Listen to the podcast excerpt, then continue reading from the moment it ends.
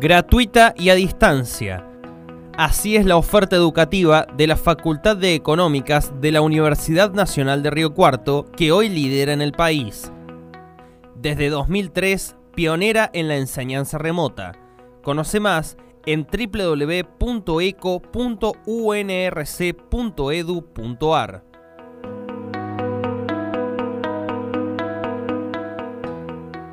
Llega el momento de la columna ECOS en el que conocemos la actividad de vinculación de la Facultad de Ciencias Económicas con nuestra región, con la actividad de nuestra ciudad. En esta oportunidad vamos a conocer el informe de indicadores de realidad económica que están elaborando en forma conjunta con la Secretaría de Economía del municipio local.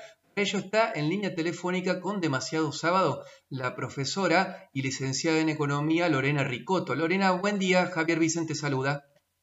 Hola Javier, buen día. Gracias por atendernos para comentarnos en qué andan con esto de elaboración de indicadores, eh, para conocer cuál es la realidad del comercio, de la industria, de los servicios de nuestra ciudad. ¿De qué se trata esta nueva propuesta de la Facultad de Económicas?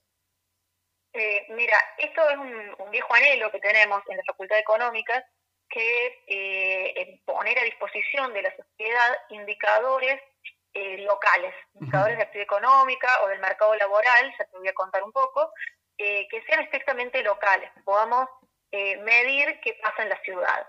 Eh, esta es una actividad que se hizo durante un tiempo y luego se discontinuó, con lo cual hemos retomado el trabajo a través de la colaboración o del trabajo conjunto entre la Facultad de Económicas y la Municipalidad de Río Cuarto. Eh, en función de eso, hace ya un tiempo que estamos trabajando con un equipo de trabajo que, formamos profesionales de ambas, instituciones y con el aporte de la información que eh, está en la municipalidad, en la Secretaría de Economía, hemos logrado armar este indicador que va a ser de publicación trimestral. Lo que hemos presentado en estos, en estos días es el indicador eh, llevado al eh, cuarto trimestre del año 2022, que es lo último que tenemos. A diciembre sería. Eh, a diciembre, claro, a diciembre del año 2022. ¿Qué hemos estado trabajando o de, qué, cómo, en qué consiste este indicador? En realidad, este queremos aclarar digamos, que no es un indicador de Producto Bruto, sino que es un, es un índice que nos tiene que estar mostrando cómo está evolucionando la actividad en la ciudad, medido por las ventas declaradas por las empresas locales en el padrón de comercio e industria de la municipalidad. Por eso te decía que es muy importante la participación del municipio porque es eh, no, quien nos aporta esas bases de datos que son las que nosotros usamos para trabajar. Claro. En base a esto, bueno, lo primero que estuvimos viendo es eh, la, participación de cada uno de los sectores dentro de la actividad económica local. Eh, ahí, bueno, lo fuimos siguiendo a lo largo de los periodos y lo que encontramos es que es bastante estable a lo largo del tiempo eh, y, bueno, eh, fundamentalmente la actividad económica local se explica por el comercio, sea comercio por mayor o, comercio por menor. Entre ambos rubros eh, van, a subir, van a sumar más del 50% de la actividad local, van a explicar más del 50% de la actividad local. Eh, luego le siguen importancia los servicios financieros, eh, que tienen un 15%. Recordemos que la ciudad es una plaza eh, financiera y bancaria muy importante de, todo lo que es el, interior de la provincia, de ser una de las más importantes en términos relativos del interior provincial. eso explica, perdón te interrumpa, explica la, cantidad de sucursales de bancos a nivel nacional que vemos. Claro, están la mayoría de los bancos están, están instalados en la ciudad. De hecho, vemos bancos provinciales de otras provincias que también tienen su sucursal en la ciudad, con lo cual es una plaza interesante, bueno, por la ciudad y por la región que, abarca, ¿no? Luego tenemos industria con un 14% aproximadamente y el resto de los servicios un 7% y después, bueno, otros sectores, transporte, construcción, hotelería, etcétera, que también participan, pero con unos porcentajes un tanto menores. Bueno, en principio entonces eh, nos dio, estuvimos mirando, digamos, todos estos sectores y, su participación porcentual a lo largo del tiempo, y luego para analizar la evolución o para construir este índice, fuimos eh, quitando el efecto de la inflación, deflactando, es, un indicador que se hace obviamente con ventas en términos reales, eh, en función de distintos índices que, de precios que tratan de reflejar la inflación por sector. Eh, recordemos que en periodos con alta inflación como los que estamos viviendo, además hay distorsiones de precios relativos, con lo cual eh, resulta imprescindible desflactar cada sector eh, por un índice que trate de reflejar su realidad y no, no podemos usar un índice global porque bueno, estaríamos seguramente tomando mal la información. Básicamente ese es el trabajo que se estuvo haciendo a lo largo de, estuvimos mirando bastantes años para atrás, bueno, luego decidimos publicar 2021-2022. Este es un índice que tiene base enero de 2021 y lo que nos muestra es que eh, mirando fundamentalmente el 2022, que es nuestro objetivo, con una comparación interanual, los primeros trimestres del año tuvieron tasas de crecimiento entre el 9 y el 10%.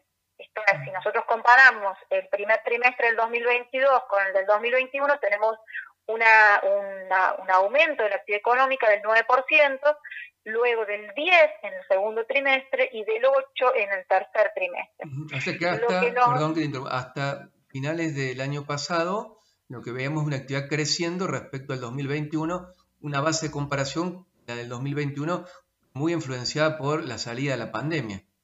Claro, justamente esa es una de las principales razones por las que nosotros vemos que, bueno, el incremento eh, terminó siendo bastante importante. Lo que sí vemos que ya hay un amesetamiento en, la, en el último trimestre con un incremento de la actividad general de un 0,8%. Si nosotros miramos el cuarto trimestre del 2021 contra el cuarto trimestre del 2022. Es verdad, como vos decís, que ya a final del año pasado la actividad económica se había recuperado plenamente, ya saliendo de la pandemia. De todas maneras, vemos como una, una, ya una tendencia al amesetamiento, una, un incremento bastante bajo en el último trimestre del eh, año 2022. Así que bueno, estamos expectantes a ver qué, qué encontramos en el año eh, 2023. Ese amesetamiento que decís, Lorena, responde, o sea, impacta en todos los sectores por igual o hay sectores en el que eh, el nivel alto de inflación, la pérdida del poder adquisitivo que esto ocasiona en, los consumidores, eh, impacta de otra forma o con mayor virulencia?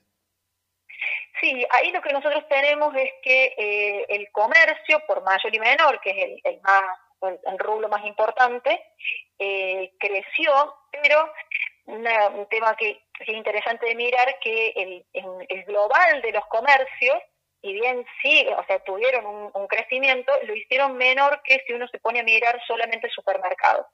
Los supermercados eh, mantuvieron una tasa de crecimiento alta en el último trimestre. Cabe aclarar que siempre nosotros tenemos picos en los meses de diciembre que arrastran el trimestre eh, en, en, todo lo que es comercio y fundamentalmente supermercados, eh, por, por, una cuestión estacional, por las cuestiones de las fiestas, etcétera. Pero eh, sí, el comercio ha, ha, sufrido eh, con más fuerza la caída del comercio en términos globales. Eh, ya el último trimestre muestra una caída del 3%. o sea que ahí sí estamos viendo, evidentemente, la pérdida de poder adquisitivo. Que, que aparte, pero que es algo que no se ve reflejado en los supermercados, con lo cual es probable que si uno pudiera mirar los comercios más pequeños hayan sufrido una, una pérdida más fuerte. Esa posibilidad de discriminar entre las grandes superficies, las pequeñas superficies o las empresas de afuera y las, empresas locales, eh, ¿existe eh, la posibilidad de que se haga en este, estos indicadores? No. Por la, por la forma en que está hecho la base de comercio e industria, lo que podemos estar extrayendo es eh, grandes superficies comerciales por una característica del código de, de actividad que declaran. El resto de los comercios no los estamos mirando mm, si son más chicos, si son más grandes, si son empresas de afuera o no, eso no lo podemos estar mirando por la base que tenemos. Pero sí miramos supermercados y miramos comercio en, general. Contamos a la audiencia que estamos dialogando con la profesora de la Facultad de Ciencias Económicas, la licenciada en Economía Lorena Ricotto. ¿Y qué sucede con los servicios financieros? Momentos de crisis, ¿cómo le va al sector de las finanzas en la ciudad? mira, este informe en particular solamente sacamos comercio y sacamos eh, supermercados. Eh, nos queda como, como tarea para, para, ir haciendo otros informes, analizar la industria y analizar eh, la cuestión de los servicios financieros, Y esto de los servicios financieros no solamente mirar la evolución que ellos han tenido en términos de, de económica, sino que nos queda como, como tarea pendiente mirar la evolución de depósitos y créditos que eh, hay en stock de depósitos y créditos y cómo evolucionan en la ciudad, que ese es un dato que tenemos disponible, pero no, no lo hemos presentado en este informe. este informe tiene eh, actividad global, perdón, y comercio y supermercado. O sea que va a existir la posibilidad de saber cuántos son los depósitos de la ciudad y también de ver cómo se vuelca el crédito en la ciudad, ¿no? Que uno imagina que es, eh, no se vuelca en la misma proporción de la cantidad de dinero que la región deja o deposita en, los, en el sistema financiero. Eh, eso yo lo he visto en otros años y tenía comportamientos dispares. Había momentos donde sí y momentos donde eh, la, relación se daba vuelta. Así que bueno, vamos a ver ahora, eh, tenemos que estar eh, procesando y trabajando y también son informes que vamos a estar publicando en, las páginas de la, de la facultad y de la municipalidad para que estén disponibles para la sociedad. Y para esto, la sociedad, vos mencionás, van a estar, son datos abiertos los que implica algo, un, recurso para tomar decisiones muy importantes. Eh, ¿Cómo se accede a estos datos? Porque seguramente hay alguien, yo pienso, no sé, que está, tiene una duda respecto a un emprendimiento, dónde ubicarlo, si, que alguien que no sea de la ciudad de Río Cuarto, conocer el perfil de nuestra ciudad. ¿Por qué son válidos estos datos? La pregunta es, ¿y cómo se acceden a ellos? Bueno, estos datos eh, se pueden acceder a través de la página web de la Facultad de Ciencias Económicas, eh, y a través de la página web de la Secretaría de Economía de la Municipalidad de Río Cuarto. Entonces uno entra a la, página del municipio, que es www.riocuarto.gov.ar, y yendo a la página de Economía encuentra, la, encuentra los indicadores. Y de la misma manera, en la página de la Facultad Económica, que es eco.unrc.edu.ar, ahí tenemos estos indicadores.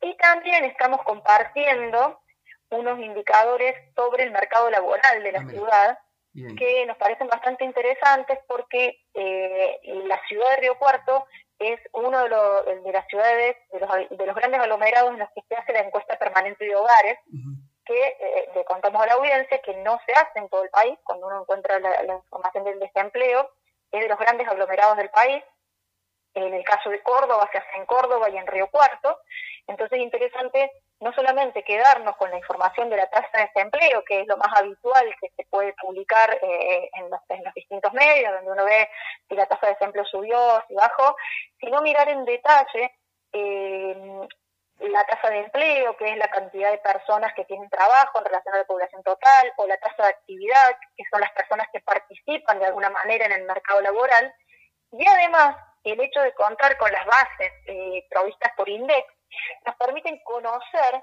eh, las personas que están desocupadas o las personas que están en el mercado laboral. Conocerlas en qué sentido, en su nivel educativo, en el género, en su edad. Entonces nos parece que para quien quiere mirar o hacer un análisis del mercado laboral de Río Cuarto, es una información que eh, es bastante interesante y que no está disponible eh, de manera periódica, procesada, si bien están los datos, pero bueno, tiene que conocer cómo cómo trabajar esos datos. El, dato bruto está, eh, pero uno tiene que entrar y procesarlo y obviamente no todo el mundo puede ni tiene tiempo para hacerlo. Y esa es la labor de la Facultad Económica en esta situación. ¿Qué nos puedes decir, adelantarnos algo de esos datos que están, que están ahí disponibles y ustedes han procesado respecto al mercado de trabajo en Río Cuarto? Mira, uno, eh, uno puede mirar la evolución del mercado de trabajo, uno ve que eh, estos datos que, yo te voy a contar ahora son del segundo trimestre del 2022, porque eh, bueno, la, el INDEC pone a disposición las bases de datos con algún tiempito de, retardo, entonces va como medio atrasado.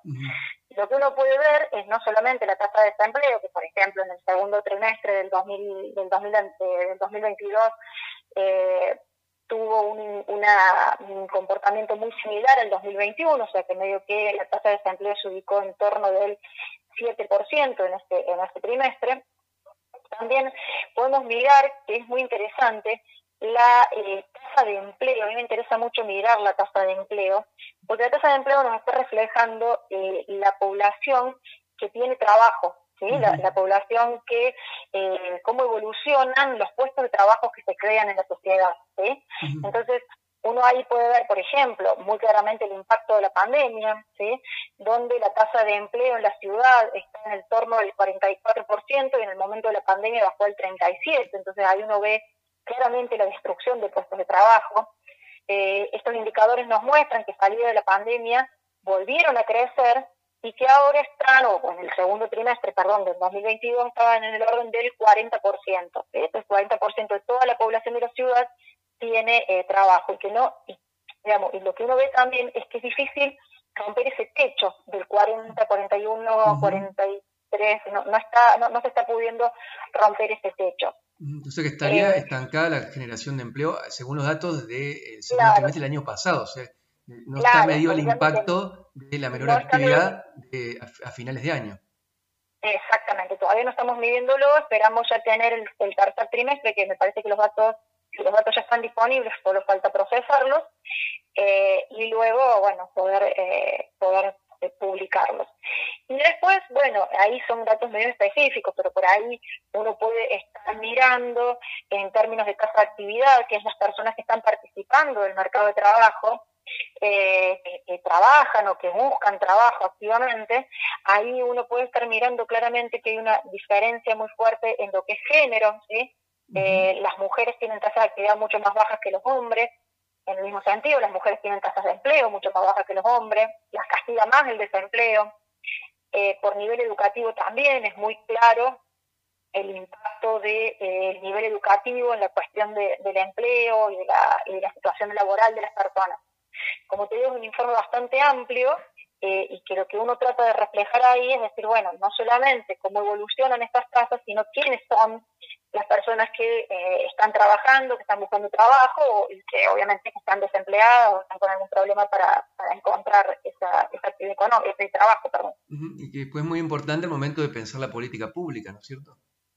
Claro, esto nos parece esto nos parece recontra importante eh, para ayudar a los decisores de política económica de, de, cómo podemos de alguna forma ayudar o, trabajar lograr que a estos grupos que por ahí les cuesta mucho más entrar al mercado laboral lo logren, porque vemos cuando uno mira la tasa de desempleo mejor del 7%, del 6%, eso es algo global y está escondiendo por ahí las situaciones de algunos grupos a los que les cuesta mucho más insertarse en el mercado laboral, cómo, cómo podemos ayudar a eso.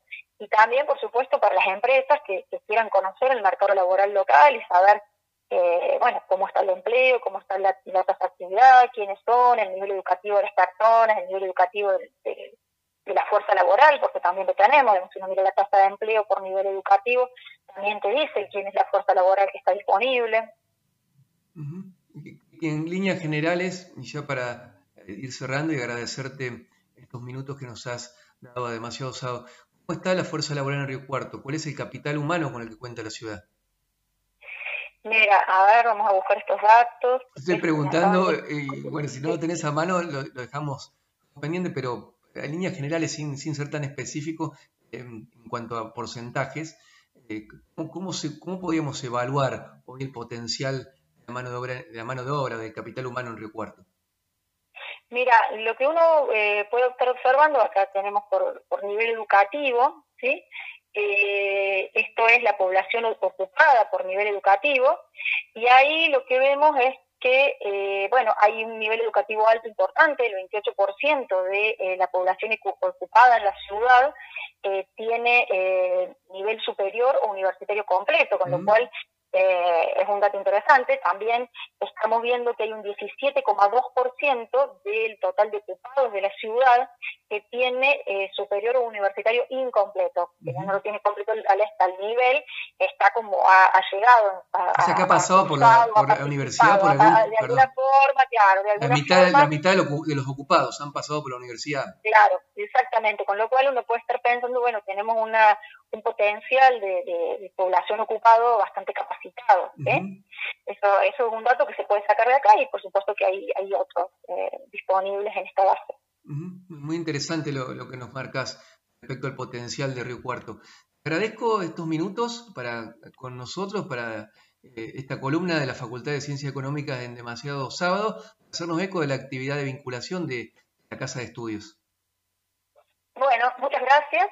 Y bueno, simplemente cerrar diciendo que estos indicadores están disponibles en las páginas que ya les dijimos y que eh, eh, tienen un cronograma de publicación trimestral o sea que dentro de unos meses ya podemos estar contando con el primer trimestre del 2023 en términos de actividad económica. Y bueno, lo último que tengamos disponible de empleo, que también me parece interesante para, publicar, y algunos otros que han ido surgiendo en función de las charlas que estamos teniendo, como por ejemplo esta o alguna otra que tuvimos en la presentación, de necesidades que por ahí nosotros en el momento de publicar no se nos ocurrió, pero que evidentemente eh, terminan siendo necesarias. Entonces eh, vamos a tratar de ampliarlo con algunos otros sectores o algunos otros indicadores. Bueno, nosotros acá en el programa, en la parte de economía, en la columna que dedicamos todos los sábados, nos vamos a hacer eco de estos indicadores para dar eh, la información a nuestros oyentes. Desde ya, muchísimas gracias, Lorena. Muchas gracias, muchas gracias por interesarse por nuestro trabajo y que se difunda, que esa es la idea. Bueno, pasó la licenciada en Economía, profesora de la Facultad de Ciencias Económicas, Lorena Ricoto, por la columna Ecos, demasiado sábado. Gratuita y a distancia. Así es la oferta educativa de la Facultad de Económicas de la Universidad Nacional de Río Cuarto, que hoy lidera en el país. Desde 2003, pionera en la enseñanza remota. Conoce más en www.eco.unrc.edu.ar.